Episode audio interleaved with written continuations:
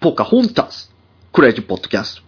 はい、始まりました。クレイジーポッドキャスト。で、なんとですね、今回土曜日なんですけども、えー一人で配信となってしまいます。で、いつものね、山田くんなんですけども、ちょっと諸事情でいないということでですね、まあ、このね、あの、状況からさして、もしかして山田コロナにかかったんじゃないかと思われる方いらっしゃると思うんですけど、山田はね、ピンピンしてますと。山田はピンピンしてるんですけどね、山田のね、ちょっとね、奥さん、妻の方がですね、入院してしまったと、手術になってしまったということで、じゃあ山田の奥さんの方がコロナウイルスなのか。実はですね、山田の奥さんはですね、親知らずでございますと。ね、親知らずで入院ってどういうことってね、思われる方もいるんですけど、僕もね、去年実は親知らずで入院してまして、というのも、なんかねあの、歯のね、生えてくる向きがね、おかしいと、他の歯を圧迫しすぎるし、歯茎もやべえし、骨にも当たるみたいな感じで、このまま放置するとやべえやべえってなって、手術するんだけど、その手術も、普通に歯抜くだけじゃなくて、もう埋没して変な方向を向いてるから普通の器具じゃ抜けないということで、骨削って抜くっていうパターンがあるんですよね。それで僕もそのパターンに該当して、で、親知らず抜いたんですけど、それがなんか結構その全身麻酔を使うような手術になって、割と親知らずごときで大掛かりなことになったんですよね。で、僕の時は、僕その頃、綺麗に生えてる親知らずが1本あって、残りの3つがあんまりいい生え方してなかったんですよね。で、最もやばい歯だけ、その、手術が必要だったと言われてたんですけど、その時医者の人がですね、あの、抜くなら他のも一緒に抜いちゃうみたいな感じで言われて、まあ、それだったら、行っちゃうかと思ってね。で、その麻酔の中で歯3つくらいバンバンバンって一気に抜いたんですよね。で、僕その時結構親知らず軽い気持ちで考えてて、まあ1本抜くのも3本抜くのも変わんねえなと思ってたら、まあ麻酔がね、切れて、次病室で目覚めた時さ、めちゃくちゃ口が痛くて開かねえし、もうなんか口の中血まみれだし、呼吸器みたいのつけてたのかな？呼吸器みたいのつけてたんだけど、鼻詰まってるし、なんか口も血だらけ、息吸えねえしみたいな感じですげえ苦しい思いして、あ、死ぬなと思って目覚めて、ナースコールして、で、ティッシュもらって、鼻かんで、みたいな感じだったんですよね。なんでね、結構親知らず舐めてるとね、あの、痛い思いするよっていうことでね、あの、まあ、変な生え方してる親知らずは早めに抜いた方がいいですよっていうお話と、なんで山田くんが今日いないのかっていうお話でございましたと。で、それでですね、僕が今日ちょっとオープニングでやらせてもらったポカホンタスっていうやつなんですけど、今ね、めちゃくちゃあの、話題になってる内容でして、で、ポカホンタスっていうとあの、皆さん思い浮かべるのはディズニーのあのアニメーション映画ですよね。で、そのポカホンタス、実はディズニーあんまり関係ないんですけど、ちょっと僕もディズニーのね、ポカホンタス好きなんで、ちょっと紹介していこうかな。まずディズニーの方をね。ポカホンタスっていうのはディズニー映画でして、で、17世紀の初めのアメリカを舞台にしてますと。で、ポカホンタスは、インディアンのポウハタン族の娘でして、好奇心旺盛で、豊かな知性に恵まれ、自然を愛して、森の木々とも会話できるという能力を持ってるんですよね。で、アライグマとハチドリと一緒に自然を駆け回って生活をしていたと。で、その時に村の英雄ココアムからプロポーズを受けて、父親からも結婚を勧められると。だけどポカホンタスは結婚が自分の人生を縛り付けてしまうんじゃねえかと思ってしまって、結婚を悩んでると。そうしたら、イギリス人がポカホンタスたちのとこね、住んでる土地にね、乗り込んでくると。で、やべえってなってたんだけど、ポカホンタスはそのイギリス人を見て、興味を持っていたと。で、それを見ていたら、なんか、ねちょっとこう、外国にかぶれちゃったみたいな、私も自由に生きたいみたいになっちゃって、ポカホンタスは自由に生きるよっていう内容なんですよね。で、なんでこのポカホンタスがね、話題、今話題になってるのか、今更話題になってるのかっていうと、あの、今コロナウイルスでアメリカがやばいことになってますよね。で、そのアメリカにいる日本人の女が、アメリカがやばい、ニューヨークがやばいっていうことで、日本に帰国しようとしたと。で、その時に自分も熱あったんだけど、無理やり解熱剤を飲んで飛行機に乗り込んだということで、あまりに迷惑な話だということと、で、なんかそいつのツイッターが、なんかね、その、結構痛々しいっていう内容、プラス、飛行機で熱もあるのにマスクもしないでインスタライブをやってたみたいな感じで、こいつが叩かれたと。で、そいつが叩かれるだけならまだいいんですけど、そいつが叩かれてなんでポカホンタスになるのかっていうと、界隈で言われてるのが、その外国に移住したり、なんか日本下げて外国を上げてるみたいな人たち。あとはなんかその、外国の方がいいよねみたいな感じで結構言ってる女の人って、ちょっと顔がポカホンタスっぽいよねみたいな感じで結構言われてて、で、今回このコロナの関係で解熱剤飲んで帰国した女もまさにポカホンタス系の女だったんですよね。で、そのポカホンタスっていう内容で、お前ポカホンタス女だな、みたいな感じで結構ディスられまくってたら、なんかそのツイッターの急上昇ワードに乗っちゃったみたいな感じらしいんですけど、今はなんかその該当の人はアカウント停止してるみたいなんですけど、そのせいで、他のポカホンタス系の女の人にも、結構白羽の矢が立ったっていうか、これだからポカホンタス女はみたいな感じで結構言われてるっていうのがあって、何なんでしょうね、こう、グローバル社会を象徴してる、まあ、いい意味で言ったらね、グローバル社会を象徴して、いち早くその日本を出て、自分なりにその世界で活躍しようとしてる人たちなんですけど、結構ネガティブな表現をすると、まあネットの意見ですからね。ネットの意見なんですけど、その、日本にあんまりいい思い出がない。例えばいじめられてたり、その、まあちょっとこう差別的になってしまった部分だったり、あとはそのビジュアルがその日本人受けしないビジュアル、まあ日本で言われると、悪く言うとブスだったということから、日本社会に対してあんまりいい思い出がないがために、海外にそのロマンを求めて旅立って、その自分っていうものを極め続けて磨き続けた結果、グローバルな女性になった、いわゆるポカホンタス女になったっていう感じの人が多いんで、いわゆるそのポカホンタス女って言われる人たちはネットの悪い捉え方をすると、その日本で相手にされなかったブスっていう内容なんですよね。まあ僕はちょっとそれはなんだろうな、その顔だけで、まあ確かに僕もなんだろうな、日本で育って、日本で生まれてるから、そのいわゆるその日本人が好きな女性、日本人が好きな見た目っていうのが結構好きなんですけど、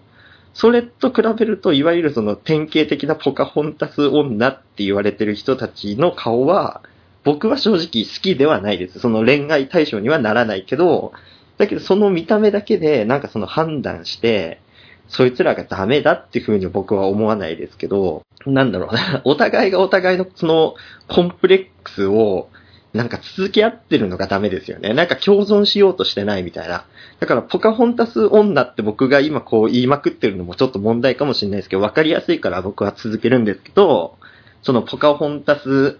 女って言われてる人たちも、グローバルっていうのを意識して、なんかその価値観を変えようとか言ってるのに、結局その日本でそうやってつつかれると、なんかコンプレックス丸出しにしちゃう部分だったり、そこの共存っていうのを意識できてなかったり、あとはね、そのネットのその、いわゆるアニメアイコンみたいな人たちも、なんかそこにわざわざ食いつきに行かなくても、いいんじゃないのみたいな風に僕は思うんですけどね。なんかそこはうまいことその、せっかくのその SNS って結局さ、見なければいいものは見なくてもいいし、関わらなくてもいいものは関わらなくていいっていうシステムができてるのに、わざわざなんでそれを検索して突っかかりに行くのかな、互いにみたいな感じになってるんで、そこはもうちょっと上手い付き合い方あるんじゃないの？みたいな感じでは思ってるんで、ちょっと大人げないかなって。まあ、アニメアイコンの人は僕ちょっと大人げないっていうか子供のね、精神が子供の人だったり、あとは単純に年齢も若い人が結構多いと思うんで、その人たちに無理やりその、ポカホンタス女と、その、関わるなって言っても、ちょっと難しいと思うんで、自制心がないっていうか。でも、ポカホンタス女の方は、いわゆるその、大人の女性だったり、そのグローバルな女性っていうのを、アピールしてるんだったら、そういうそのアニメアイコンの突っかかってくる人たちにもうまい関わり方できるんじゃないかなと思うんですよね。まあ、あとはその子供が結構その SNS とか結構使いまくってる時代なんで、もうちょっとなんかその SNS とかネットリテラシーみたいなものをみんなが持つようにすれば、なんか技術だけ発達して使い方を学んでないのに手元にあるから、それを自由に使った結果誰かを傷つけてるみたいになってるんで、ちょっとそれは僕まずいかなと思いつつ、僕はポカホンタス女を今この放送で結果的にディスってるみたいな。なってるんで、ちょっと僕もネットリテラシーない方かもしれないですよね。そのポカホンタス女のこの炎上に対して、純粋なそのディズニーファンたちは、ポカホンタスがこう急上昇に上がってきたことに対して、なんかポカホンタスがまたリメイクされるんじゃねえかとか、ポカホンタスがこう改めて見直されたんじゃないかみたいな感じで、ウキウキしてそのポカホンタスっていうキーワードを検索して調べると、そのいわゆるグローバルなポカホンタス女が出てきたことに対して、結構がっかりしてるっていう、実際のディズニーポカホンタスに対しての風評被害も結構このポカホンタス女に対しては出ているっていうことで、結構双方いろんなね、方々広がっているみたいな感じになってまして、で、僕もちょっとポカホンタス女結構気になって調べてしまったんですよ、今日。なんだろうな。なんか意識高いっていうか、まあ、やっぱりね、その海外に目を向けるっていう、なんかその意識、うん、アンテナの広さとか行動力っていうところで見ると、やっぱり意識高いんですよね。結構なんか英語ができない日本人に対して問題があるみたいな感じで結構言ったりとか、あとはなんか外国で仕入れた化粧品だったりとか、なんかこう美容グッズみたいのを自分のブログとかオンラインストアで販売してますとか、海外でその日本人のインストラクターとしてやってますよみたいな内容で結構こう自分が自分の好きなことを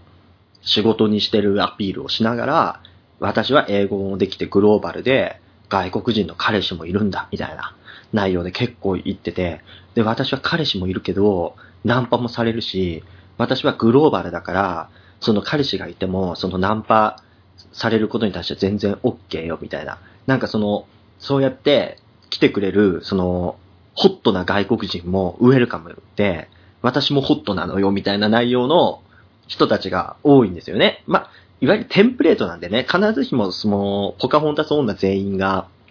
そうだってわけじゃないんですけど、あとポカホンタス女結構筋肉好きですね。僕と一緒で。僕は筋肉ないけど、僕筋肉ある人結構好きなんですけど、ポカホンタス女は自分も筋肉あるし、相手も筋肉を求めてるみたいな感じの人が多いんで、なんか結構なんか僕もポカホンタス女、僕も女だったらポカホンタス女になってたんじゃないかっていう気もして、ちょっとこう自己嫌悪してる部分。あとは僕、なんだろうな、ポカホンタス女を肯定しようと思ってる部分もあり、結構こう内面で馬鹿にしてるみたいな部分もあるんで、ちょっと話しながら反省はしてるんですけど、まあ、ここは中立の立場取りつつ、若干ポカホンタスヘイト寄りな僕内容で、ちょっと今日はやりたいんですけどね。で、結構ね、なんかこう、ポカホンタスね、ちょっと ちょっとどうなんだろうみたいな内容が多いし、なんか、なんだろうな、一般的なその日本人、僕らの日本人の感覚で言うと、痛いとか寒いみたいな内容に捉えられるようなものを堂々とやっぱり配信してるんですよね。例えばスターバックスのなんかこう新作を飲んでるとかっていうのはもう卒業したわ私みたいな。もうなんだろう、スターバックスにいるのがスタンダードなのよみたいな。あなたたちは普通、スターバックスをなんかその新作目的で行くミーハーなんだろうけど、私はもう日常にスターバックスを取り入れてるのよって。だから新作とかでワーキャーしない。私は自分なりのスターバックス生活があるから、なんかあなたたちにワーキャーしないで、これを生活の一部に取り入れて、ナチュラルにいるわよ、みたいな感じでマウントを取りつつ、写真も、スターバックスのおしゃれな外観、スターバックスの飲み物。で、うまく自分をその中に取り込みながら、いいでしょこの外国スタイルみたいな内容で結構出してたりとか、あとはこうで、なんだろうな、マリンスポーツ、海が綺麗なその外国、なんとか島みたいなところに行って、なんかやったわ、みたいな。でもこれは毎年やってることだから、当たり前になりつつあるけど、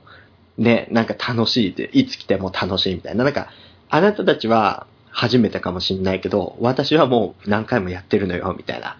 なんかこう、なんだろうな、なんかクロート感出しつつ、外国のクロート感出しつつ、お前も結局写真撮ってんじゃんって思うんだけど、この写真はあくまで日常の中の写真の一コマだから、そういうあんたたちみたいなミーハーな写真じゃないのよ、みたいな感じのポカホンタスをしてくるんですよね。なんで、まあ、ちょっとね、ちょっとなんかそう思うと痛いなと思いつつ、しかもなんかこうね、英語を、英語を使えますよ、みたいな。英語は当たり前よ、みたいな感じで言ってるのに、ツイッターアカウントはまんま全部日本語で、日本語の内容で発信し続けてるみたいな。グローバルって言いつつ、グローバルの中からこう切り切れてないみたいな。日本を切り切れてなくて、日本へのコンプレックスをひたすら日本に向けて発信し続けてるみたいなところがあるんで、本当のグローバルの人は僕は、その英語でね、アカウントを作って、英語で発信し続けて、その外国の人たちとうまく関わっていくものだと思うんだけど、その中になんで日本、日本を切り離してグローバルって言ってるのに、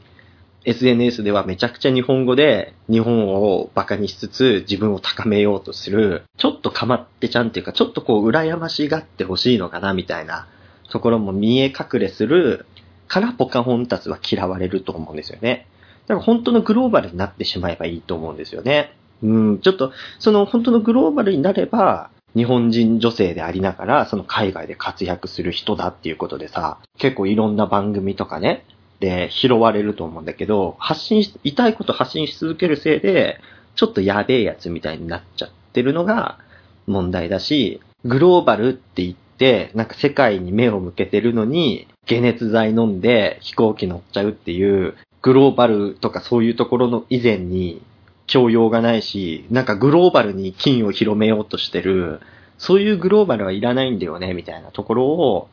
やってしまう、ちょっとこう中途半端な感じがあるという気がして、結局それでなんか、私はニューヨークが大好きとかって言ってるくせに、ニューヨークが危険になったら、結局日本に戻るんだみたいなところの中途半端さが僕は好きじゃないよ。で、ちなみに、せっかくグローバルな話したんで、ちょっとグローバルネタでやっていこうと思うんですけど、その世界の人口って今77億1500万人、まあ、2019年、去年のタイミングで77億1500万人いるらしいんですよね。で、2018年は76億3100万人だったんですって、およそ。で、そうすると1年で8000万人増えてるっていうことになるんですよね。で、1年で8000万人って相当多いんじゃねえかって僕思っていて、そもそももう、まあ約80億ですよね。約80億っていう中で、僕が子供の頃ね、世界の人口は何人ですよって言われてた時って、60億だったんですよね。で、僕は大体ずっと60億っていうイメージでずっといて、で、その、ブルーハーツありますよね。ブルーハーツ歌う歌う人ね。あの、ブルーハーツの中でハンマーっていう曲があるんですけど、ブルーハーツのハンマーで歌ってる世界の人口って48億なんですよ。これが1990年初めの歌なんで、まあその時は実際のデータで調べると50億超えてたんですけど、まあブルーハーツもきっとその何年か前に世界の人口は48億だよって聞いててそのまま歌にしたのかもしれないですけど、その48億、まあ大体50億から僕の頃で60億。で、今は77億っていうことで、なんか増え方が異常なんじゃねえかって僕ちょっと思いまして、今日本に住んでると、日本って結構その人口が減ってきているみたいな感じで、その高高齢化で少子化だみたいな言われてますよね。で、そんな中で、まあ日本は結構人口は多い方だと言われてはいるものの、その人口の内訳がもうジジイが多すぎる、ババアが多すぎるってなってて、で、ガキが少ねえみたいな感じになってて、で、今後出生率も下がってって、まあ、寿命は増えてるから結果人口は増えるよねみたいな感じでは言うものの、そういう人口の増え方は誰も望んでないんですよね。結局その、ピラミッドとしてせ、ね、形をなさないといけない中で、下がね、沈み続けてるみたいな感じになっていると、その、結構テレビとかで言われるのは、その子供世代の負担がでかいみたいな、その一人、年金とかの制度で言うと一人でその複数の老人に対しての負担をしなきゃいけなくて、自分たちが年金をもらう頃になると、その年金制度が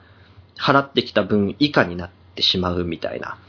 で、それはまあ、そうなんですよね。で、シンプルにその子供たち、子供世代、年金を払う世代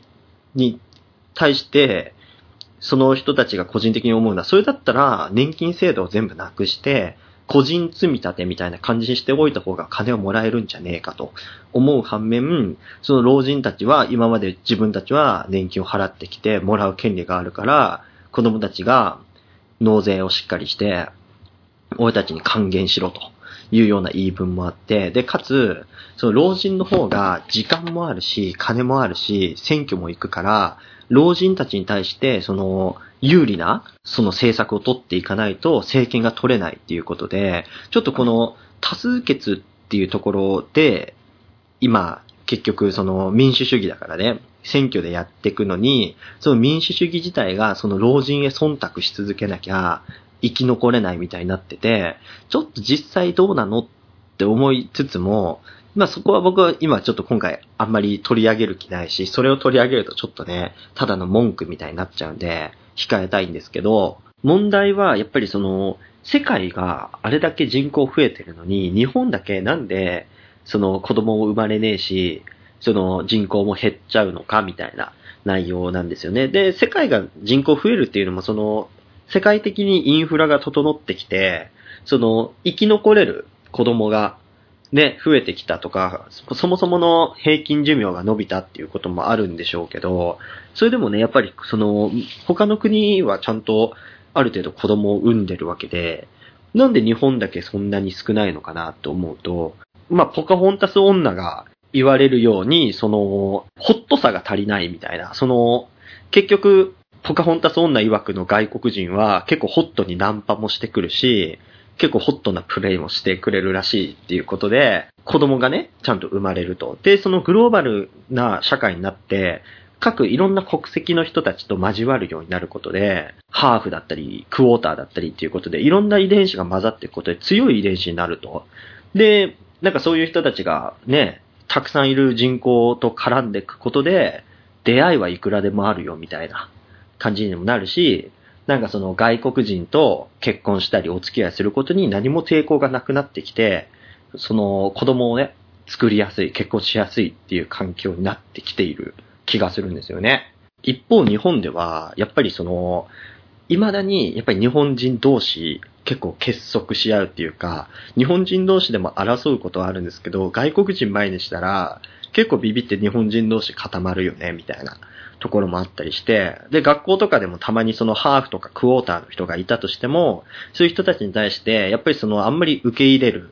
姿勢がなかったりとか、留学生が来るとかっていうことに対しても、その抵抗感を持ってたり、ちょっと特別な目で、ね、一種その悪い方な感じで差別をしちゃうっていう風潮があって、やっぱりなんか気持ち的に鎖国してるっていうか、未だに鎖国精神が強いのかなみたいな感じは僕はちょっとしてるんで、そこっていうと、ポカホンタス女みたいな考え方をみんなが持って、そのポジティブに、ポジティブポカホンタスになることが、今後のその日本の社会、並びに経済、そして人口問題を解決することに必要なんじゃないかなと、僕は思いますね。でもね、どうしてもね、僕もそうなんですけど、その、例えば、じゃあ、人口問題を解決しようということで、じゃあ外国人と関わりを持って外国人とその結婚しようってなった時に、やっぱりその問題なのはセックスなんですよね。そのセックスをその外国人とするっていうことに対して、ちょっとなんかこう、いまいち抵抗感を拭いきれないっていう、どうしてもなんかこう、そういう遺伝子で組み込まれてることなのかわかんないですけど、基本的に僕が例えば言語の壁っていうものを全て取り払われたとすれば、その外国人の方とはすごく友達になりたいんですよね。すごく関わっていきたいとは思っているものの、じゃあいざ、じゃあ外国人とセックスしなさいってなった時に、じゃあこの中で好きな人とセックスできますよっていうことで並べられたら、僕はやっぱりその日本人を選ぶ、まあもしくは日本人に近い遺伝子を持ってるそのアジア系の人たちを選んでいくと思うんですよね。なんでその欧米だったりね、そういう人たちと、そのセックスをするってなった時に、なんかちょっとこう、ね、その、全然本当僕も未経験ですよ、その外国人とのっていうのは。なのに、やっぱりちょっとこう、なんかこう、どこかで抵抗があるっていうことで、それは結構ね、僕、日本人はみんな、ある程度の人間は持ってるんじゃねえかな、みたいな。なんだかんだその外国人は綺麗でね、なんか結構さ、ハリウッド女優とかのやつ見てね、こう、綺麗だとかさ、その日本人にはない、その、美貌があるみたいな感じで、その称賛はするものの、いざその人たちにセックスをしましょうみたいな感じで言われたときに、それだったら、そのグラマーなね、その外国人じゃなくて、いわゆる貧相だね、その昔だからのその日本人女性とを選んでしまうんじゃねえかって僕は思うんですよね。僕はなんかイメージしてみると、どっち選ぶって言ったら僕日本人取りますってなっちゃうもんね。っていうなんか微妙ななんかこう抵抗感とかがあって、で、あとはな、なんだろうな、その日本人の親世代ですよね。僕らのその親世代、いわゆる今50以上の人たち、50以上の人たちって、やっぱりなんかそのテクノロジーもそうだし、そういう人種とか国籍の問題に対して、やっぱりそのアナログな考えを持ってる人が多くて、そういう親に受け入れられないんじゃないかとか、そういう親から育ったから、結局そういう硬いね、その、外国人を受け入れられないみたいな気持ちがあるんじゃないかみたいなところも僕はちょっとありますね。僕も実際今もし、今結婚してるんですけど、仮に外国人の人と結婚しますよってなって、親に紹介するってなったら、ちょっとやべえんじゃねえかって思いますもんね。そういうのでね、やっぱりそういう教育がその無意識のうちになされていて、遺伝子的にもそういう日本人は日本人同士でみたいなところの遺伝子がある中で、急に外国人と、ね、その交配して子孫を残すってなると、ちょっとこう抵抗を持つ人が多いのかなっていう気がしてならないですね。なんでそういうその問題を遺伝子レベルとか、その教育レベルとか、その文化、文化レベルで解決しない限り、僕はその日本人がその人口を増やすとか、ね、その経済的に発展するんだとか、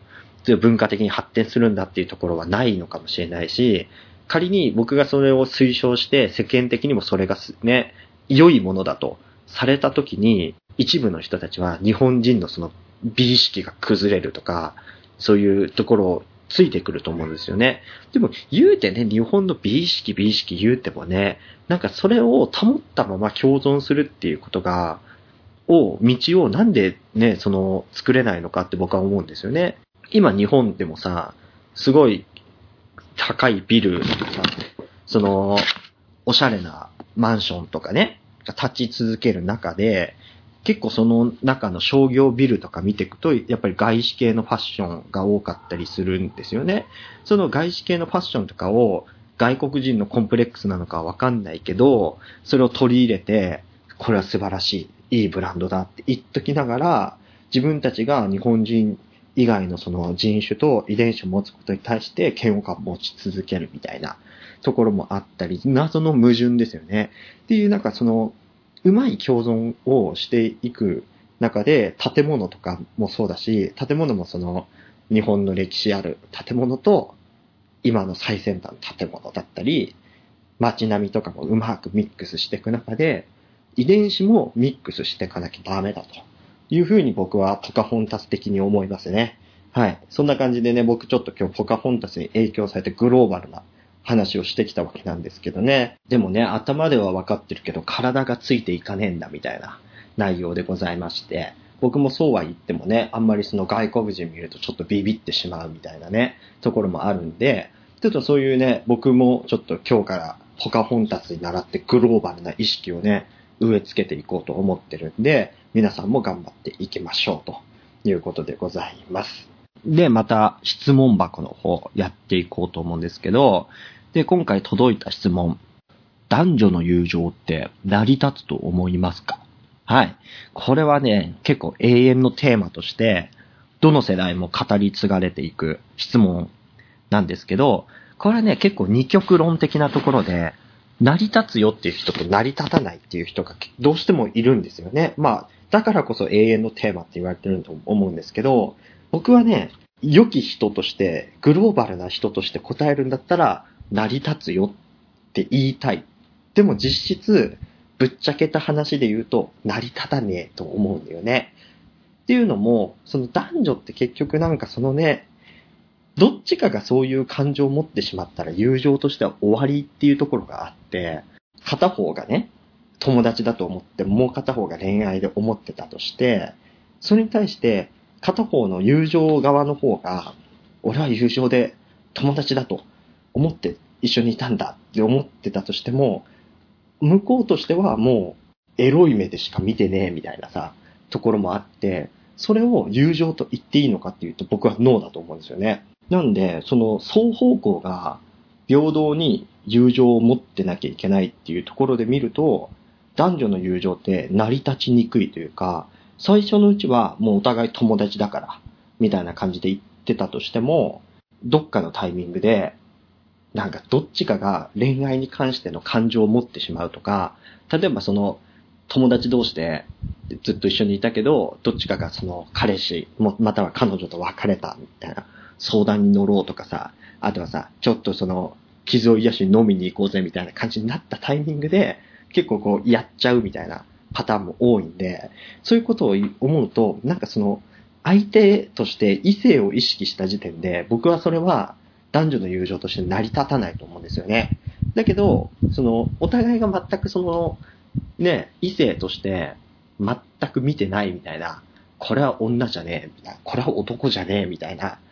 例えば、チンチンちっちゃいしよ、みたいな。こいつチンチンちっちゃいんだよ、みたいななって、いうのをいろんな人から伝達されて知ったと。例えば、まあ僕の場合だと、伏せチンチンちっちゃいんだよね、みたいな感じで、ルフされ続けて、ある女性がそれを知ったと。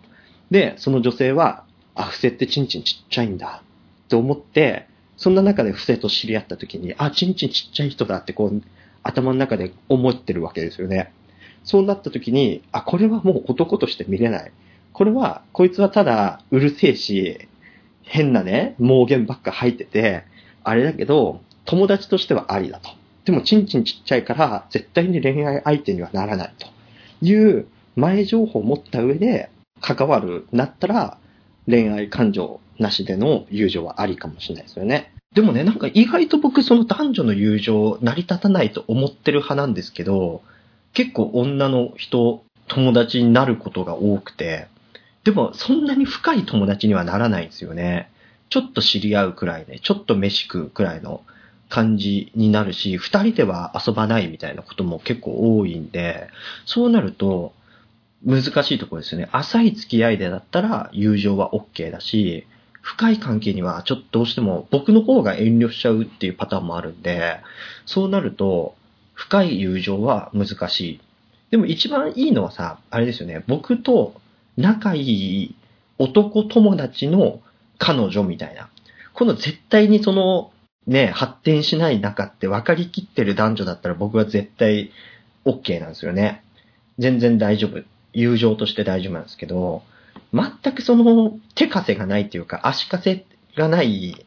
状態の女性、フリーな女性に対しては僕は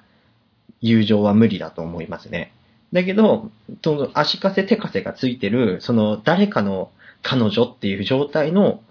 その誰かが僕とめちゃくちゃ仲いい人ってなったら僕は大丈夫。ということでね、なんか、うん、質問箱ね、あのー、男女の友情って成り立つと思いますか？これに対して結論はね、あのー、手かせや足かせがついてる、その条件付きでなら成立はすると。ただ基本的には成立はしないものと思っておいた方が無難っていう回答になりますね。はい。そんな感じで、今日はこの辺でおしまいにしようと思います。ありがとうございました。